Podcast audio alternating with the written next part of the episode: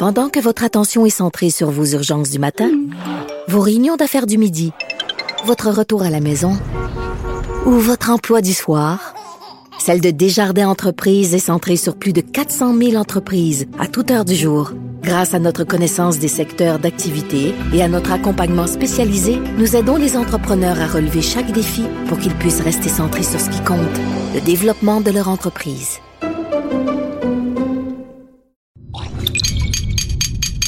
Cube Radio.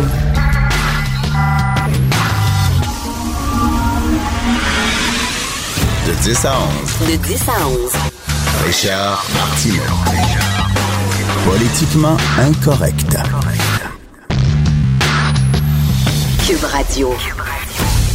Bon mardi, merci d'écouter Politiquement Incorrect à Cube Radio. Écoutez, je vais faire un peu, pas mon nostalgique, mais un petit peu la Ligue du Vieux Poil quand même. Réal Giguère qui est mort. Même, après Pierre Lalonde et Gilles Latulippe, c'est la, la, la, troisième roue du carrosse, là, vraiment, qui vient. Monsieur Télévision. S'il y avait un temple de la renommée de la télé au Québec, il serait number one, Réal. C'était la belle époque où euh, TVA s'appelait Télémétropole. Télémétropole. C'est le canal 10. À l'époque, il y avait deux canaux. Finalement, il y avait le canal 2 et le canal 10. Puis tu pouvais pas écouter les deux. Tu étais soit 2, soit 10. Moi, j'avais des amis, ils n'avaient pas le droit d'écouter le 10. Les, leurs parents leur interdisaient d'écouter le canal 10 parce que c'était trop vulgaire, c'était trop populaire. C'était le canal de, la cabane à de Nestor, de Patoff, de Capitaine Bonhomme. Tu sais, des émissions pour enfants faisaient des jokes à, deux, au deuxième degré, là. Puis euh, la caméra shakeait tellement les caméramans riaient, là. Les caméramans riaient tellement que la caméra branlait, là. C'était cette grande époque-là. Réal Giguère, scénariste, comédien, euh, chanteur, euh, auteur, concepteur de show, animateur. S'il y a quelque chose qui allait pas dans la station de télévision à Télémétropole, s'il y avait un trou, si quelqu'un mourait, pouvait pas faire, t'appelais, t'appelais Réal. Comme disaient les cyniques, il était parfait. Il était parfait à Réal. Il pouvait tout faire. C'était un bonhomme assez fantastique. Il pouvait tout faire. Bref, une partie de mon enfance qui s'efface aujourd'hui, mais tout, un bonhomme. Écoutez, connaissez-vous Peggy Sastre? Peggy Sastre, c'est une intellectuelle française qui a écrit euh, un livre décapant où elle critique énormément un certain féminisme, un, féminisme assez radical. Elle, ne reconnaît, se reconnaît pas là-dedans. Donc, elle les a très critiqués et elle vient d'écrire sur Twitter quelque chose de très intéressant. Écoutez ça. En 2016, les 10 mannequins femmes les mieux payés, les 10 top modèles femmes les mieux payées ont engrangé des revenus de 83 millions de dollars à elles. Tandis que les 10 mannequins hommes les mieux payés ont eu des revenus de 8 millions de dollars. 83 contre 8 millions, mesdames et messieurs, c'est sexiste. L'industrie de la mode, il y a un sexisme systémique dans ce milieu-là, où les femmes sont plus payées que les hommes. Il faut le dénoncer. Il faut boycotter l'industrie de la mode. Ce n'est pas égalitaire. Ça n'a aucun sens. Là, vous allez me dire, ben oui, ben oui. Ben. C'est une preuve de sexisme. Parce qu'étant donné que c'est une industrie qui est basée sur le look, c'est sûr les femmes vont être plus payées. Tandis que si c'est une industrie qui est basée sur le cerveau, les hommes vont être plus payés. OK, peut-être. Reste que les femmes, 83 millions, puis les mannequins hommes, 8 millions. C'est sexiste, c'est dégueulasse. faut vraiment dénoncer ça. Je veux que les mannequins hommes soient payés la même affaire que les femmes. J'organise une grosse manifestation après, là. Richard Gere, qui a un enfant 69 ans. Vraiment? Vraiment? Avoir un enfant 69 ans, vraiment? Regarde, j'en ai 57. Mon enfant, il y a 10 ans, je l'ai eu à 47, puis je suis comme essoufflé. Tu sais, c'est comme, je suis comme essoufflé. J'en ai 50. Il y a eu un enfant 69 ans. Son enfant va avoir 6 ans, 7 ans. Il va avoir 76 ans. Son enfant va être à son prime, là, 7 ans, c'est au prime de l'excitation. Tu, tu cours partout, là, tu, veux, tu veux jouer, puis tout ça. Là, le bonhomme va avoir 76 ans. C'est vraiment un cadeau à faire à un enfant. Moi, je dis qu'il aurait dû attendre. Richard Gere, il a eu son enfant trop jeune. Il aurait dû attendre comme Mick Jagger, il en a eu à 75 ans. Ça, 75 ans, c'est bien parce qu'imaginez les économies d'échelle. Le père est en couche, l'enfant est en couche. Le père mange du manger mou, l'enfant mange du manger mou. Vous voyez? L'économie d'échelle, ça se ressemble les deux. Ça, ça aurait été bon, il aurait dû attendre. Mais vraiment, avoir un enfant à 69 ans, ça, c'est parce que tu dates une femme plus jeune, puis la femme, veut avoir un enfant. Fait que tu dis, OK, OK, t'as pas connu les joies de la maternité. On va en avoir un, mais tu sais, je pense pas que c'est une super idée d'avoir un enfant à 60. Tu sais, le gars, il a tout. Il oh, moi, j'ai tout. J'ai voyagé, j'ai fait des films. Qu'est-ce qui Ah oui, un enfant. Tu sais, on va en faire un à 69 ans. Déjà, moi, quand, mon fils était à l'école euh, élémentaire, ben, il était encore quand il était très jeune, euh, à la garderie même, j'allais le chercher et ses amis disaient Hey, t'es-tu son, son père ou son grand-père? Je me suis fait dire ça, moi. T'es-tu le papa de, de Nicolas ou t'es son grand-père? Fait que, euh, ouais, je dis, c'est le fun. Mais lui, là, ça va T'es-tu son grand-père ou son arrière-grand-père?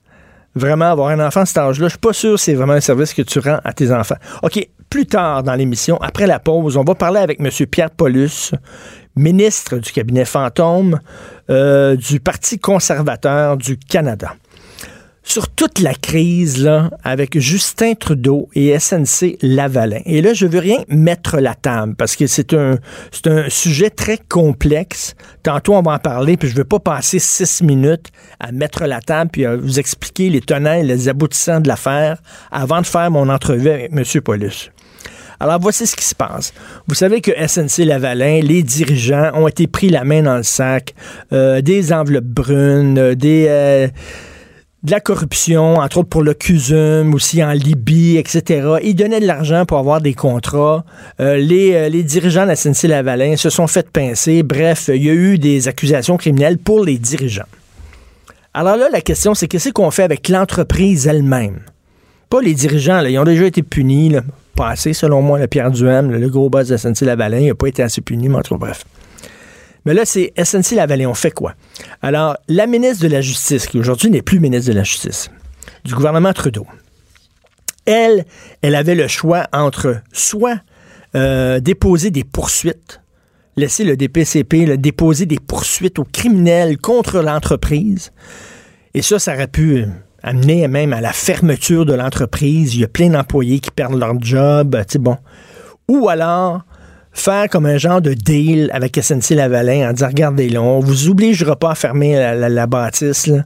On va pas vous acculer, euh, au pied du mur. On va, on va, ce qu'on appelle un accord de réparation, c'est-à-dire vous payez une très, très lourde amende, une coupe de centaines de millions, puis après ça, bon, euh, on passe l'éponge, puis euh, bon, la compagnie peut continuer d'exister.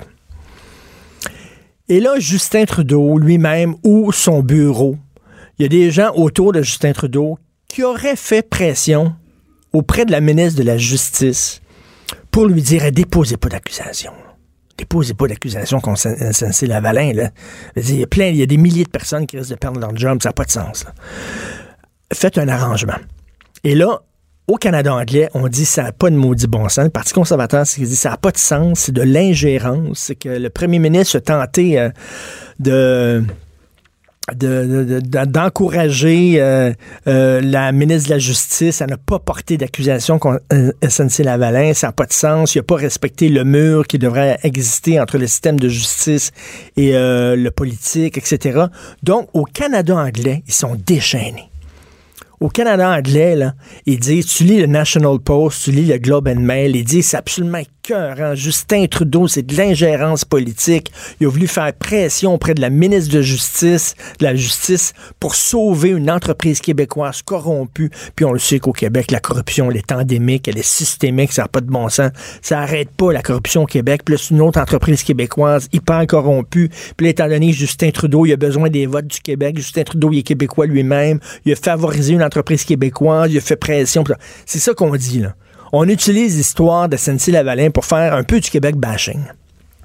Mais si tu lis les journaux francophones, Michel Gérard dans le Journal de Montréal, Alec Castonguay euh, dans l'actualité, ou Jean-Robert Sans-Façon dans le Devoir, c'est une toute autre histoire.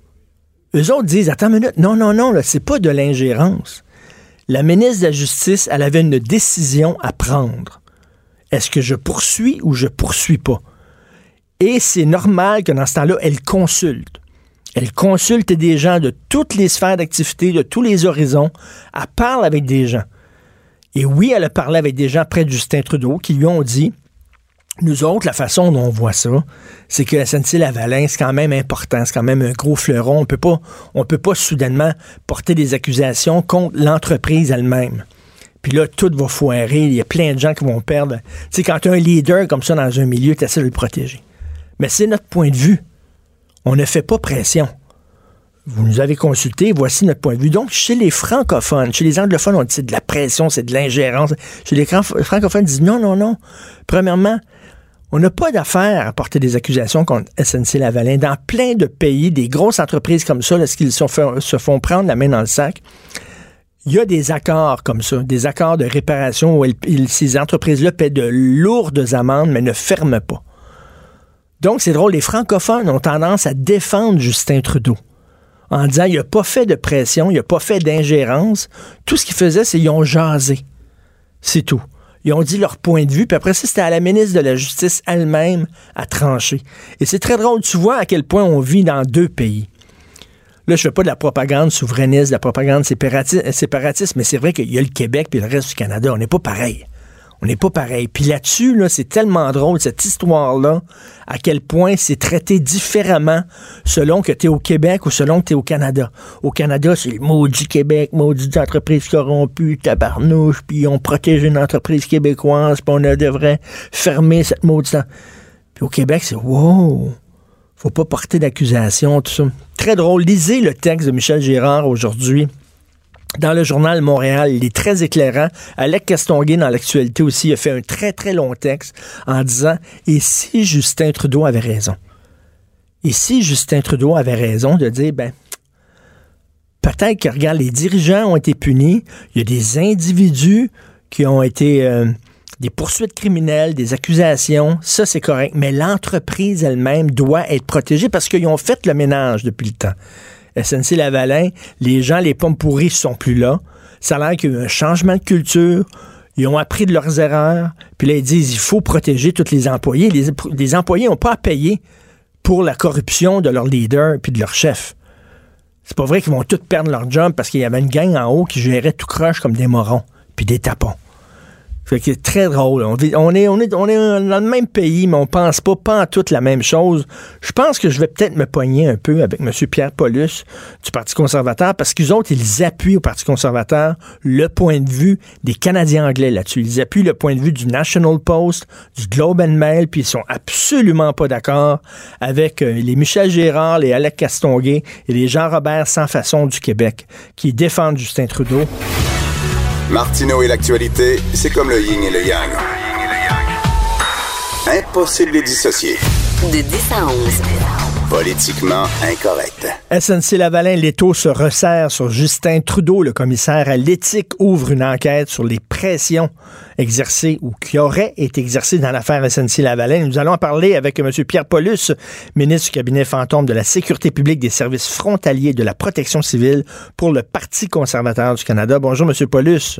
Bonjour, M. Martineau. Monsieur Paulus, vous êtes un homme informé. Vous, j'imagine que vous levez le matin pour vous lisez euh, tous les journaux, le National Post, le Globe and Mail, la presse, le Devoir, l'actualité, tout ça. Vous voyez qu'il y a vraiment une différence de couverture selon qu'on soit au Québec ou qu'on soit en Ontario ou euh, dans, le reste du Canada.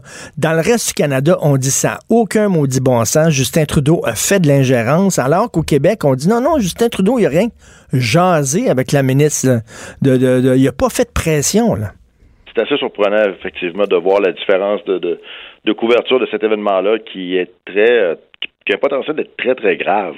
Puis, euh, effectivement, que la, la Globe Mail, j'ai même fait un petit post Facebook en disant euh, j'ai mis les front pages des différents journaux anglophones en marquant dans une galaxie près de chez vous là, pour, démontrer la différence là que bon écoutez euh, faut que je donne crédit au Journal de Montréal, Jean Québec, il y a quand même certains reportages là, qui, qui parlent de l'enjeu, mais tu sais c'est pas c'est pas traité de la même façon, pas du tout. Pas du, tout, du tout. Euh, Comment vous expliquez ça? Hein?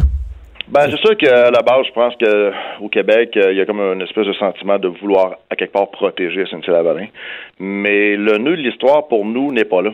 Le nœud de l'histoire, oui, c'est sûr que SNC-Lavalin est impliqué dans le dossier, mais pour nous, c'est l'ingérence, la possibilité d'ingérence politique sur le système de justice.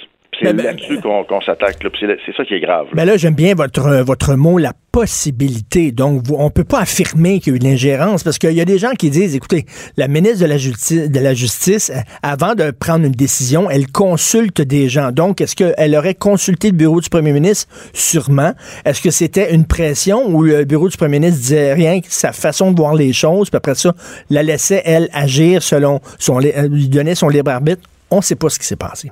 Ben, c'est ça. Puis là, c'est pour ça que nous, on a demandé que, que Andrew a écrit une lettre euh, en fin de semaine, euh, dimanche, euh, au premier ministre pour lui dire, écoutez, là, les Canadiens sont en droit de savoir. la ministre, l'ancienne ministre, l'ancienne procureure générale du Canada qui a été limogée, qui a été tassée, qui a été mis à une autre position, devrait pouvoir parler librement. Donc, on demande d'enlever le, le, le, lien qu'il y a d'avocat-client à Mme Rabel pour qu'elle puisse parler, s'adresser au comité de la justice.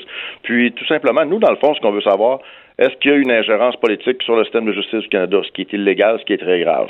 Si le gouvernement ne permet pas à Mme Rabel de parler, si le gouvernement demain permet pas au comité de la justice de faire la lumière là-dessus, ben là, ça voudra dire qu'ils veulent vraiment cacher l'information. Si on permet aux gens de parler, puis finalement on s'aperçoit qu'il n'y a pas eu d'ingérence, ben le dossier est fermé, puis on continue. Nous, euh, écoutez, c'est pas les conservateurs ni l'NPD qui a soulevé l'histoire, c'est le Globe and Mail, euh, jeudi passé, en pleine page couverture, avec trois journalistes d'enquête qui ont sorti l'information. À partir de là, tout a découlé. Mais il reste que là, c'est pas euh, c'est pas l'opposition qui a levé un flag un matin, se levait, on va, on va parler de ça. Pas du tout. Là. Non, il y a, je, lis, je, lis, Andrew Coyne dans le National Post, il est déchaîné en disant c'est incroyable ce qui se passe et tout ça. Puis là, je lis Alec Castonguay dans l'actualité, Jean-Robert sans façon dans le devoir, Michel Gérard dans le Journal de Montréal. Michel Gérard, il va loin. Il dit là, c'est vraiment, c'est les Canadiens anglais qui veulent fermer euh, SNC Lavalin. Euh, il y a du Québec bashing là-dedans. Euh, on dit ben que... C'est là, qu'on est sur une ligne qui est mince. Puis c'est là qu'on a un problème que je vois là, ici au Québec, les gens disent ben voyons donc, faut protéger SNC, blablabla. Puis comme je vous disais tantôt, le point n'est pas là. Le hmm. point sur l'ingérence politique sur le système de justice. Si on est prêt à accepter, peu importe la cause, là, oublions SNC-Lavalin, si on est prêt à accepter que le Bureau du Premier ministre du Canada s'ingère dans le système de justice canadien, euh, c'est là qu'on a un méchant problème okay. de morale et, de, surtout de, de, c'est criminel. On peut pas mais, mettons, là, eux autres, ils disent on n'a pas fait de pression. Mettons qu'effectivement, ils, ils, sont pas allés voir la ministre en lui disant tu vas faire ça puis tu vas prendre telle décision. Mais s'ils ont juste dit leur point de vue, la façon dont eux autres voyaient les choses, est-ce que déjà là, c'est déjà trop? selon vous? Ben, c'est là qu'il faut faire la lumière. C'est pour ça a le commissaire à l'éthique, en plus, qui a accepté la demande du NPD de faire enquête. Si le commissaire à l'éthique accepte de faire une enquête, c'est parce que lui a déjà assez d'éléments qui dit hum, ça vaut à peine que je, fasse ma vérification. Euh, nous, c'est pour ça qu'on demande tout simplement de lever l'interdiction de la ministre, l'ancien ministre, l'ancien procureur général, dans le fond, de sa relation d'avocat-client. Le client est le gouvernement du Canada. On demande à Justin Trudeau d'enlever l'interdiction de parler. Si Mme Rabel peut s'exprimer librement, faire savoir ce qui s'est passé, on va avoir la réponse à toutes nos questions. Là, on fait de la science, de la science-fiction politique, mais ça se peut-tu? Ça se peut-tu? Parce que là, il se fait chauffer les fesses par le Parti conservateur, là, Justin Trudeau. Là. Euh, puis là où il est le plus fort, c'est au Québec. Je comprends pas, moi, ça me dépense. Mais en tout cas, bref, il est fort au Québec. Euh, on, on, a l'air à triper sur sa vision du multiculturalisme. Moi, ça me dépense. Mais bon, il est bien fort au Québec. Il a besoin de l'appui des Québécois, sinon il pense pas aux prochaines élections. Là, il sait qu'au Québec, SNC-Lavalin, quand même, malgré tout ce qui est arrivé, on pardonne à l'entreprise, il y a un de nos fleurons, et tout ça. Fait que c'est-tu à cause de ça qu'il aurait dit à la ministre de la Justice, hey, fais attention, protège SNC-Lavalin parce que lui, il a besoin des votes du Québec. C'est-tu ça, vous autres? C'est-tu le, portrait que vous faites de ça, là? C'est sûr que le portrait politique, effectivement, vous avez raison, qu'au Québec, le Québec actuellement, avec la division du vote sur 5-6 partis, euh, les chiffres sont très positifs pour lui. Il y a encore des gens qui... Ben, il y a un sondage qui démontrait que T'as la moitié. T'as as la moitié des gens qui le détestent, t'as la moitié qui l'adorent. il est très polarisant, M. Trudeau. Euh, il reste que d'un point de vue euh, de, de, nombre de sièges qu'il peut gagner, effectivement, qu'actuellement, le Québec pourrait lui faire peut-être gagner un gouvernement. C'est ça, parce que le reste du Canada a compris que ça fonctionnait pas. Donc, on a, euh, on est encore une fois au Québec en porte-à-faux avec le reste. Mais là, pour nous, ça, c'est politique électorale. Ce qui est important pour nous, c'est de faire la lumière sur des enjeux qui sont critiques en point de vue du droit. L'état de droit, euh, M. Trudeau s'en est servi récemment euh, suite à l'arrestation de Mme Meng de Huawei, euh, qui est détenue à Vancouver, qui doit être expatriée aux États-Unis. La Chine est en beau le vert après ça. Mais il reste que ça, on a invoqué l'état de droit. Donc, quand ça fait son affaire, on invoque l'état de droit. Mais là, dans une situation comme on l'a actuellement, il y aurait d'autres intentions. Puis là, l'état de droit serait moins important. C'est là-dessus qu'on peut pas, on peut pas plier, on peut pas accepter. Personne ne devrait accepter que le politique s'ingère dans le système ben non. Parce que c'est digne des, États, là, euh, écoutez, qu'on euh, écoutez, M. Trump l'a fait. M. Trump, à un moment donné, il a, limogé son procureur général parce qu'il n'écoutait pas ce qu'il disait. Il y a d'autres pays qui font la même chose. On fait quoi? On déchire nos chemises en ce temps-là, puis on, on, dit ça n'a pas de sens. Bon, ben écoutez, le Canada, c'est la même situation. Est-ce qu'on est prêt à accepter qu'un premier ministre s'ingère dans le système de justice? Il y a comme un deux poids, il y a comme un deux poids, deux mesures, là. C'est comme, mettons, si ça avait été un conservateur qui avait fait ça, là. Eh boy, oh boy, boy, boy, qu'il y en a qui auraient collé au plafond, au Québec surtout, là, en disant c'était écœurant. Mais là, c'est Justin. Puis euh, euh, comment vous expliquez ça, vous, euh, que vous l'avez dit que les chiffres sont quand même assez forts pour le Parti libéral au Québec? Pourtant, ben, les chiffres sont forts avec la division du vote, parce qu'écoutez, les moyennes, quand on regarde, il y a des comtés qui peuvent être gagnés avec 28% Je veux dire, c'est pas des grandes majorités. Au contraire, c'est en bas de, du tiers de l'électorat. Mais quand on divise avec tous les partis en place au Québec, c'est ce qui est particulier comparativement ailleurs au Canada. Ailleurs au Canada, il va y avoir trois partis, puis la NPD qui, qui, qui, s'écrase beaucoup, là, donc ça reste une guerre entre conservateurs et libéraux. Tandis qu'ici au Québec, là, on, rajoute le Bloc, on rajoute euh, le, Parti populaire, euh, on rajoute un peu du NPD encore. C'est ce qui fait que ça donne plus de chance d'un point de vue mathématique aux libéraux. Mais je crois que c'est important que les Québécois s'ouvrent les yeux à un moment donné puis disent, écoutez, là, on est dans une situation qu'on on devrait se tenir debout, ne pas accepter des situations comme ça. Puis là, on parle de ce dossier-là. Mais ce dossier-là, là, mais je fais une parenthèse, ce dossier-là, parce que j'ai, avant de vous parler, là, avant la pause, moi, j'ai expliqué le dossier parce que les tenants, les aboutissants, j'ai, pris cinq minutes pour expliquer ça. C'est pas évident, c'est assez complexe. Pensez-vous que ça va coller? Pensez-vous parce que, ou que les gens vont dire, ben non, Justin, euh, on, l'aime parce qu'il est ouvert sur le monde, la diversité, ah, ben, il a le cœur sur la main, euh, il est féministe, on l'aime comme ça. Pensez-vous que ça, cette affaire-là, va coller ou que les gens, ça va leur passer 25 000 pieds par-dessus la tête en disant, c'est trop compliqué, cette histoire-là? Ben, c'est là qu'il faut rendre les choses simples, puis il faut ramener ça à l'élément d'ingérence politique euh, supposée. Est-ce qu'on accepte qu'il y ait de l'ingérence politique, oui ou non? Si on n'accepte pas qu'il y ait de l'ingérence politique sur le système de justice canadien, bon, ben, à ce moment-là, on doit faire la lumière. La seule façon de savoir s'il y a une ingérence politique, c'est de permettre à Mme Raybould de s'exprimer librement. Mais, monsieur, monsieur Paulus, c'est parce que, excusez, l'enquête, le rapport, blablabla, ça va prendre une coupe de mois. Là, on va se rapprocher des euh, Oui, pour le, le, l'éthique. Le commissaire à l'éthique, effectivement, que lui, c'est plus long. Mais nous, demain, demain après-midi, à Ottawa, à une heure, il y a une réunion du comité de la justice où on va débattre le, comité de la justice qui est majoritairement mené par les libéraux. On va être présent, on va débattre de la situation et on va demander d'avoir la rencontre rapidement pour faire le point avec euh, Mme Raybould et les autres personnes qui ont été euh, demandées par euh, M. Scheer. Si demain après-midi, à une heure, les libéraux majoritaires au comité votent non, là, ce sera encore un autre élément qui démontrera qu'ils ne veulent pas faire la lumière sur la situation. C'est les libéraux qui, ben, techniquement, sont supposés d'être libres de leur décision, euh, décident que oui. Là, on aura une, réunion extraordinaire très rapidement qui pourra faire la lumière là-dessus. Mais là, le rapport, mais le rapport du, du euh, commissaire à l'éthique, ça va prendre une coupe de mois. Puis là, on va se rapprocher des élections. Pensez-vous qu'ils vont être en mesure de le sortir en pleine campagne électorale? Ils vont dire, ben non, là, ça, on peut pas sortir ça en campagne électorale parce que ça va, ça va orienter le vote. Fait qu'ils vont-tu attendre après les élections pour le sortir? Normalement, c'est pas au gouvernement de décider à quel moment le rapport sort. C'est le commissaire à l'éthique qui est indépendant. Le commissaire à l'éthique euh, fait son enquête, fait son rapport, puis il va sortir au moment où il va être prêt. Donc, euh, il n'y a pas encore là d'ingérence normalement par le gouvernement là-dessus. Ça, il a pas euh, le, commissaire à l'éthique est, vraiment indépendant. Mais il reste que effectivement qu'il y a ce rapport-là du commissaire qui va être fait, on ne sait pas trop quand, mais comme je vous dis, demain, il y a une décision importante là, par les libéraux. Si on nous permet de faire la lumière là-dessus, on va avoir des réponses rapidement. Et si on ne nous permet pas demain, ça voudra dire vraiment qu'on cache la vérité au Canada. C'est pas, pas la première fois qu'il y a des problèmes d'éthique, des soupçons de, de, manque d'éthique autour de, Justin Trudeau et son gouvernement. Ne serait-ce que son, son, fameux voyage sur l'île de son chum, là, la, la GACAN et tout ça. Il est reconnu coupable. Il été reconnu coupable de manque d'éthique sur deux, deux enjeux. Il y a le ministre des Finances qui a été reconnu coupable également. Il y a plusieurs libéraux là, qui, passent euh, dans Moulinette là, actuellement au niveau du commissaire à l'éthique. Puis euh, jamais, jamais que les conservateurs à l'époque ont subi des, vérifications comme ça. Jamais euh, d'autres premiers ministres, même dans tout parti confondu dans l'histoire du Canada, du Canada, ont eu des, des, blâmes du commissaire à l'éthique. L'autre dossier, là, faut surveiller, qu'on entend moins parler au Québec encore une fois, c'est le dossier de l'amiral Norman.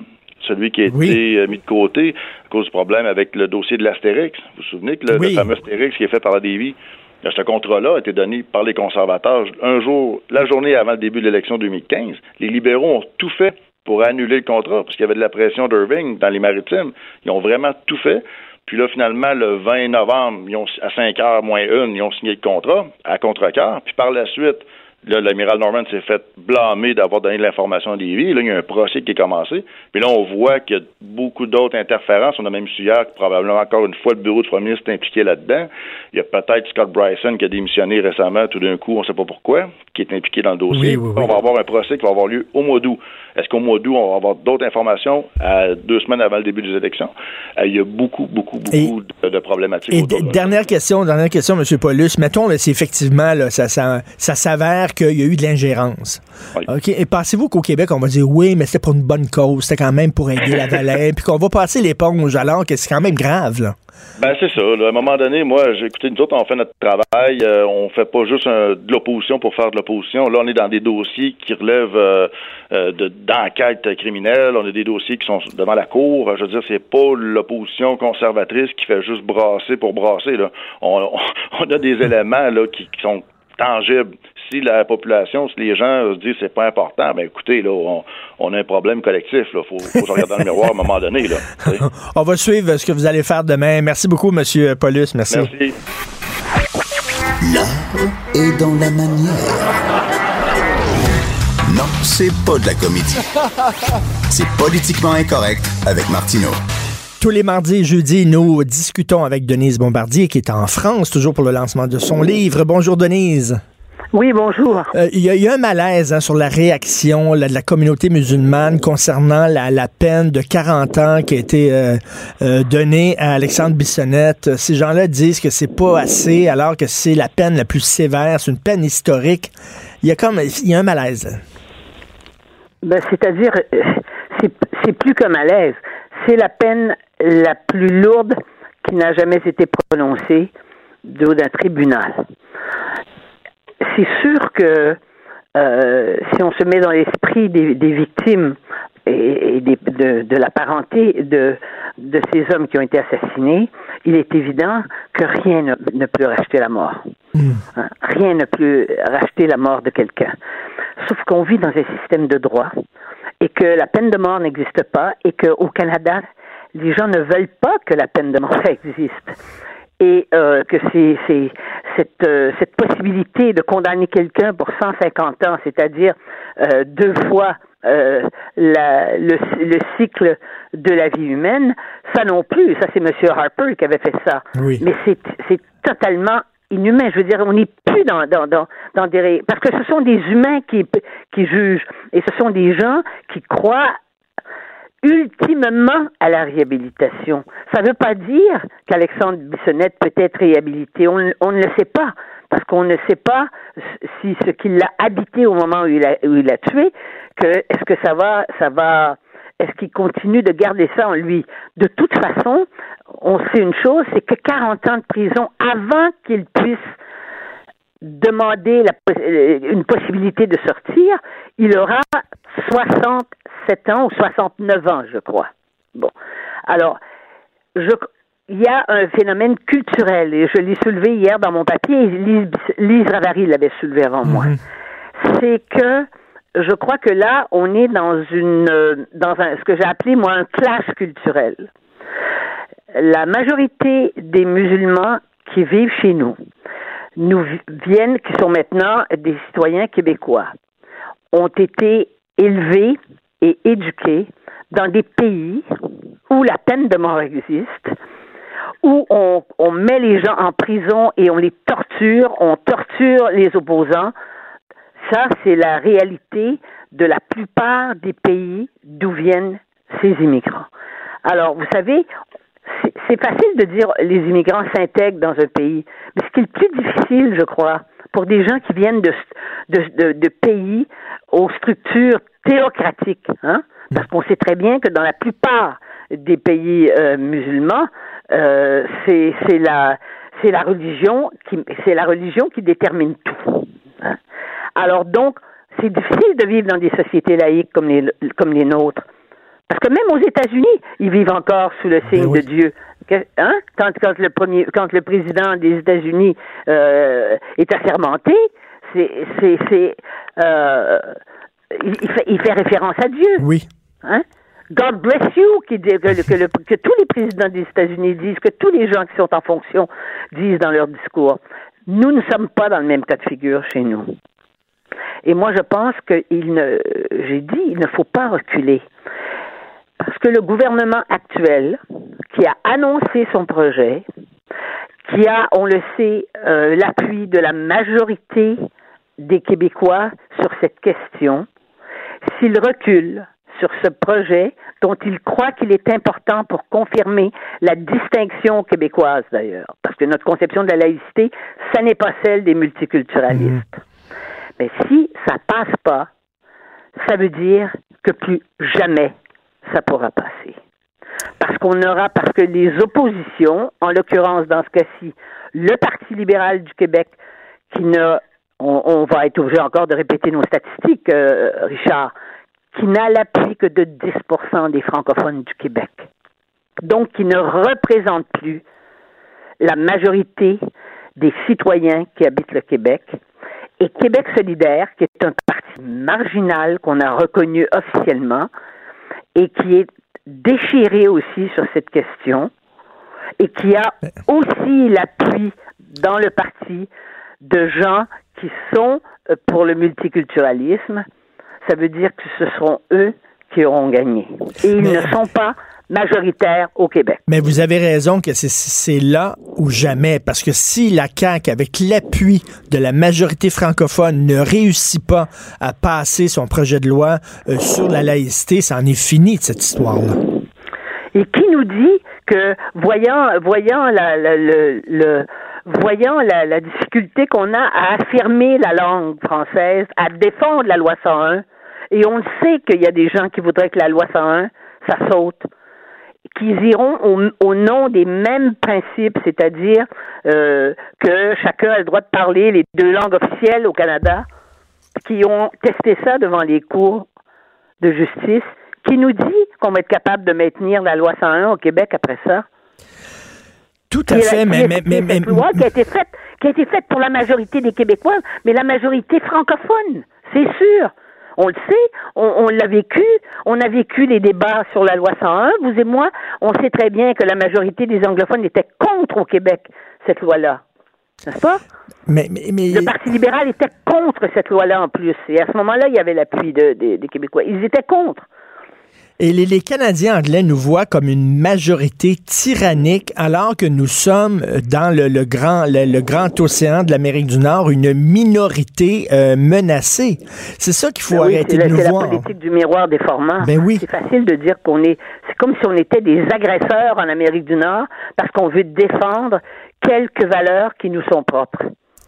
Mais comment ça se fait, Denis, vous expliquer que comment comment vous expliquez-vous qu'on vit dans une société, vous le savez, le mot le mot clé, le mot magique, c'est diversité, minorité. Euh, on veut on veut protéger les minorités, mais nous sommes une minorité. Comment ça se fait que dès que nous parlons, les Québécois francophones, nous sommes une goutte dans l'océan anglophone de l'Amérique du Nord? Comment ça se fait que dès que nous parlons, nous, on est la seule minorité en Amérique qui a pas le droit au chapitre, pas le, pas le droit de parler?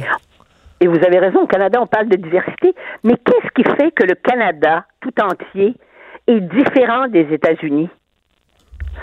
C'est le Québec ben oui. francophone. Ben oui. C'est ça qui distingue le Canada du reste de, des États-Unis. C'est seulement ça. C'est l'histoire d'un peuple qui d'abord, évidemment, on le sait, d'abord a été francophone, et euh, je veux dire, et là, je veux pas entrer dans la question des, des, des, peuples autochtones. Hmm. Hein. Mais c'est sûr que le, le, Québec a été, le, le, pays a été, a été développé par ceux qui sont venus, n'est-ce pas? Et qui l'ont et qui et qui l'ont et qui l'ont développé tel qu'il est aujourd'hui. Bon, eh ben c'est euh, c'est nier tout ça. C'est effacer ce que nous sommes. que, que pensez-vous euh, des, des... Je sais pas si c'est une excuse, mais en tout cas, c'est expliqué la, ministre de la Condition féminine, Isabelle Charret, qui disait que, bon, euh, pour elle, le hijab, c'était un signe de pression de la femme. Là, elle a dû un peu euh, réorienter son tir. Vous en pensez quoi? Mais parce que c'est fait, parce que parce qu'elle a aucune expérience en politique. C'est pas parce qu'elle est une grande championne olympique qu'elle connaît les qu'elle connaît les contraintes de la politique. Elle n'a aucune expérience en politique. Et elle l'a dit d'une façon. Et là, alors là, on est dans la façon de dire les choses. Hmm. Hein. Quand, la, quand Monsieur, son premier, notre premier ministre à, tous, Monsieur Legault, a dit à un moment donné, mais il n'y a pas, il a pas d'islamophobie euh, au Québec. La façon dont il l'a dit, le ton qu'il a pris, n'était pas suffisamment grave. Vous comprenez?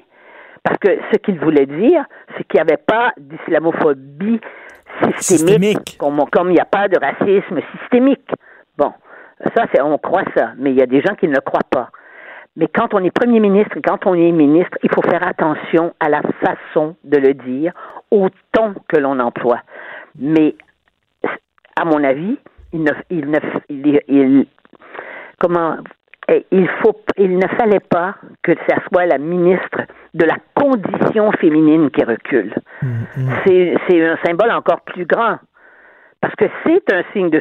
C'est pas parce que les femmes acceptent de le mettre qu'il y a des femmes qui acceptent de le mettre que, ce, que le voile n'est pas un, un, élément de soumission.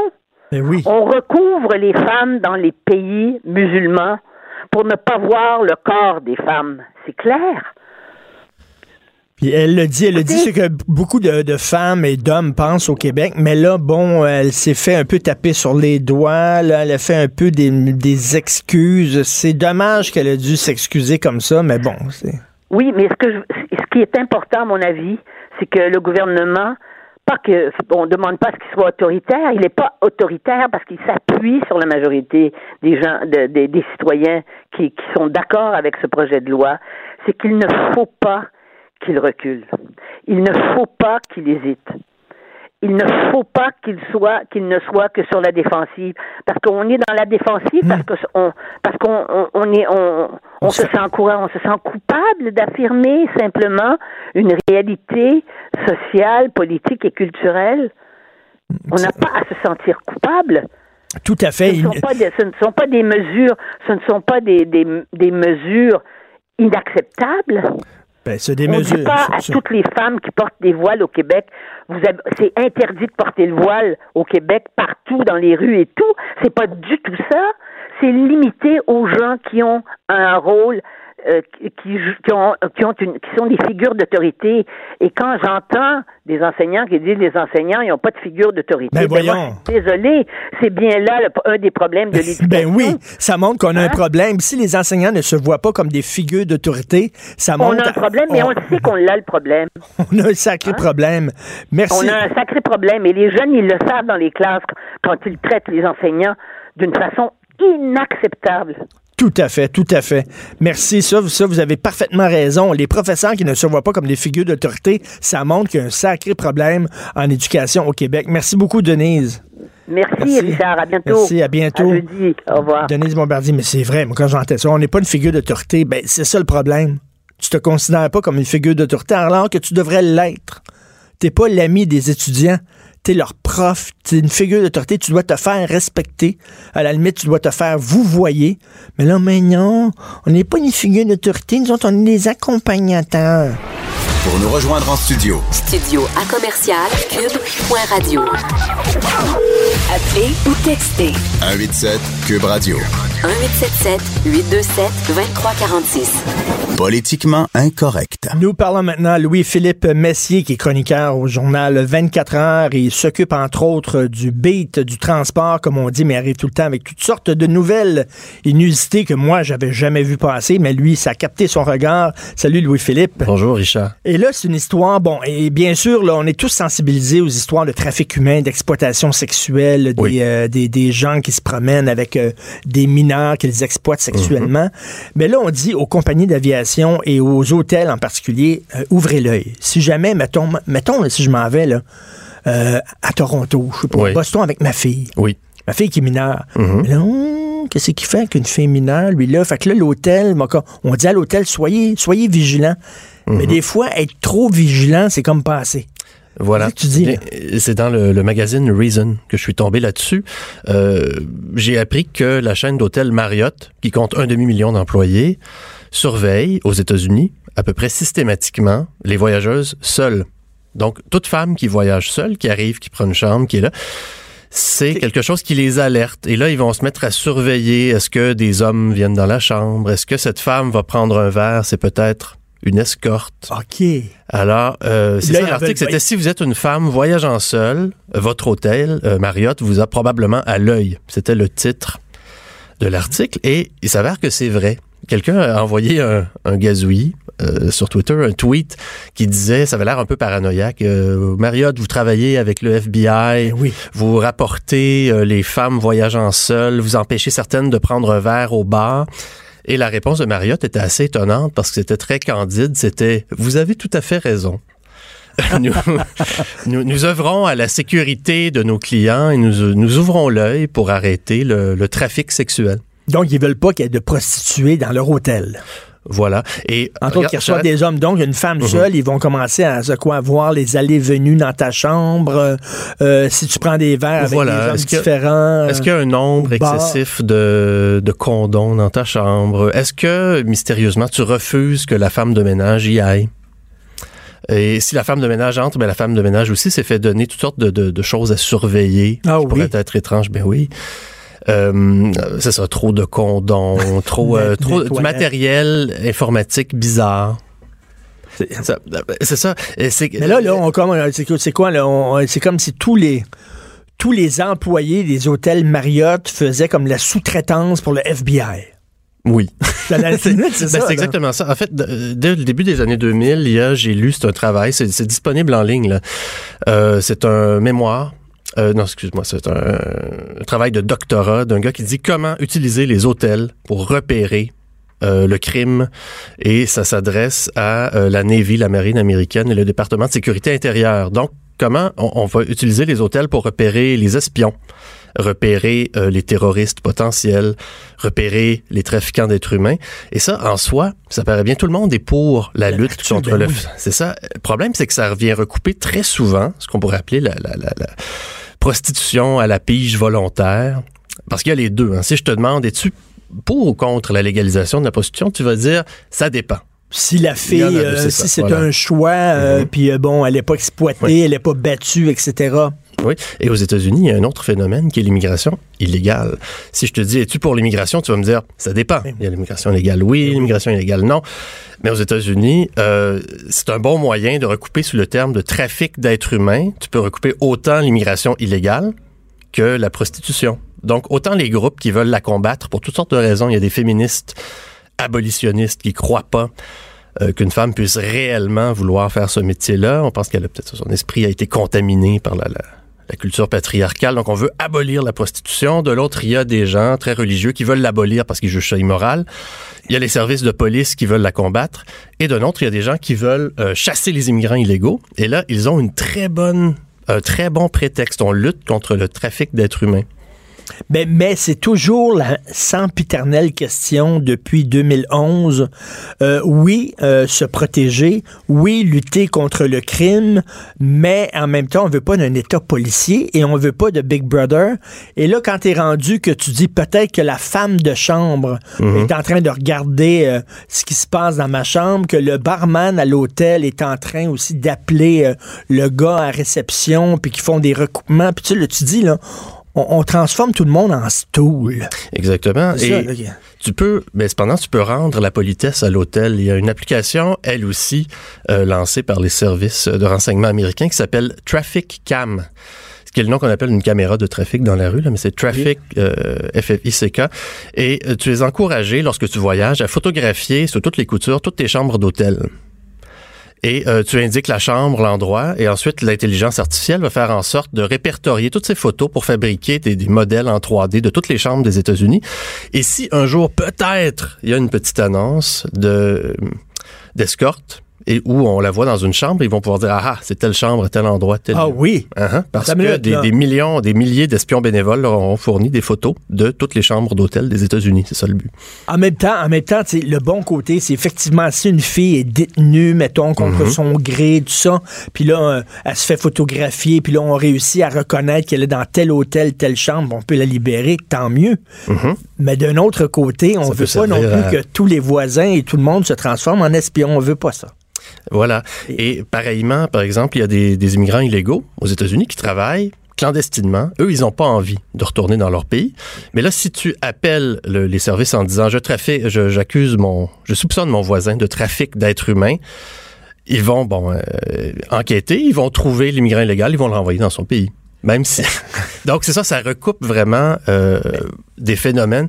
Et bon, ils reçoivent beaucoup d'appels qui peuvent être euh, en lien à des activités de prostitution ou l'immigration illégale. Et ensuite, ils disent Oh, on a reçu, mettons, 35 000 cas de trafic d'êtres humains. Donc, ce, ce terme-là vient recouper un nombre assez considérable de phénomènes. Est-ce qu'il y a des gens qui ont été embêtés euh, de, de façon euh, qui, qui, qui avaient rien à se reprocher, puis qui, finalement ils ont été embêtés suite à ces histoires-là de, de, de, de surveillance et tout, là? Oui, ben, récemment, par exemple, il y a le cas d'une femme dont le, le fils a la peau basanée. Elle, elle a la peau blanche. Devine pourquoi? Son conjoint est d'origine africaine. Donc, elle a un enfant bon, métis.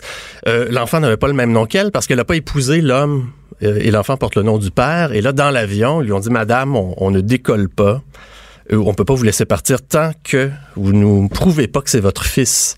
Et elle avait pas le certificat de naissance qui donne le nom de la mère. Elle avait seulement le passeport du bébé où son nom n'apparaît pas. Et euh, finalement, elle a dû montrer des photos Facebook d'elle enceinte, d'elle qui a le bébé, donc d'elle avec son conjoint pour qu'il la croie. Et elle, elle s'en est plainte et la compagnie aérienne a dit, ben écoutez, madame, nous, euh, c'est notre travail. Euh, Il y a un autre cas où il y a un homme dans la, la cinquantaine qui était avec une belle jeune femme euh, d'origine asiatique. Et là, c'était louche. Ben, c'était sa, c'était sa fille adoptive. il, y a, il y a un autre cas on, le soupçonnait de Mhm. faire du trafic, là. C'est ça. Puis il y a un autre euh, cas que j'ai lu, je pense que c'est dans le magazine Forbes. Il y a un couple de, qui habite à Queens. Je pense que le gars est latino, la fille est asiatique et euh, ils se sont chicanés avant de prendre l'avion. Alors ils parlaient pas beaucoup. Puis à un certain moment, le gars a demandé du jus d'orange, puis il en a versé dans le verre de sa blonde. Et là, ils ont trouvé ça étrange parce que d'habitude, les gens commandent par eux-mêmes. Oui. Et tout ça fait qu'ils soupçonnaient le gars de- de- d'être un proxénète. Et les, les policiers les ont attendus. Et encore une fois, la compagnie aérienne, oui, mais aussitôt qu'on a un soupçon, Bon, ben déjà qu'on nous surveille à travers les caméras de notre ordinateur, là, c'est les avions, c'est les hôtels, c'est les caméras dehors, à l'extérieur. C'est super bien.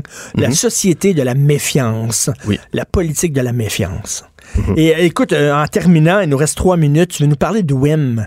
oui. C'est quoi ça? On vient de parler des méfaits de la technologie et de la paranoïa. Là, je veux parler d'une une application de transport qui permet, grosso modo, de s'abonner au taxi à volonté.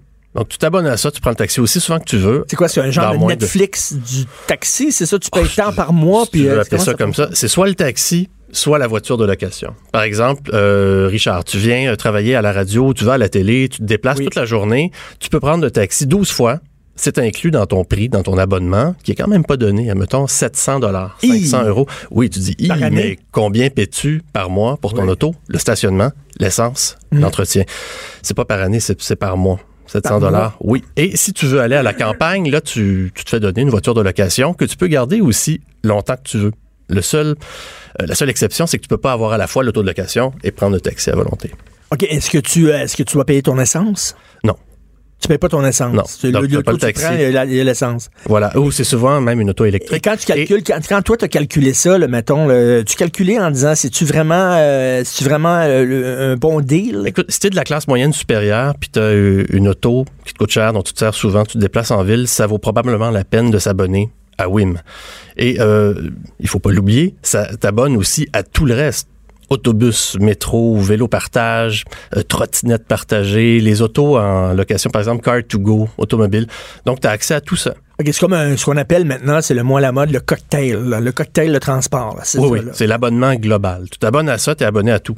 Et tu plus besoin de t'abonner séparément. Et ça, ça existe où, WIM, actuellement? Ça vient de Finlande. euh, c'est aussi à Birmingham. C'est dans quelques grandes villes en Europe. Euh, et ça arrive aux États-Unis cette année. Ils n'ont pas encore dit exactement dans quelle ville. Parce qu'ils gardent la surprise. Là. Et euh, donc, ça arrive chez nous. 700 par mois, c'est quand même, écoute, là, euh, un peu moins de 200 dollars par semaine, mais il faut vraiment que tu te promènes beaucoup. Mais en même temps, Combien, ça, combien payez-vous pour taxis, votre voiture? Moi, je connais des gens qui paient presque ça. Euh, ben, oui, ben, si tu calcules les frais d'entretien, le changement d'huile, le changement de pneus, le- assurance, etc., blablabla. Bla, bla, voilà. Et là, tout est, tout est compris dans le 700 Ben ça, on peut te lire là-dessus. Tu écrit sur WIM. Écoute, il y a peut-être des gens qui nous surveillent. Comme je te dis, là, je devrais partir à Toronto euh, prochainement au printemps. J'ai dit ça à ma fille. là, on va aller ensemble. Elle m'a passé pour le, le vieux cochon avec une jeune femme à mes côtés. C'est certain qu'ils vont me demander si tu vraiment ta fille, ça. Ça se peut. Ben, bon, vous avez le même nom de famille, probablement. Oui, au moins. Bon, ça va aider. Merci, Louis-Philippe. Merci. Cube Radio.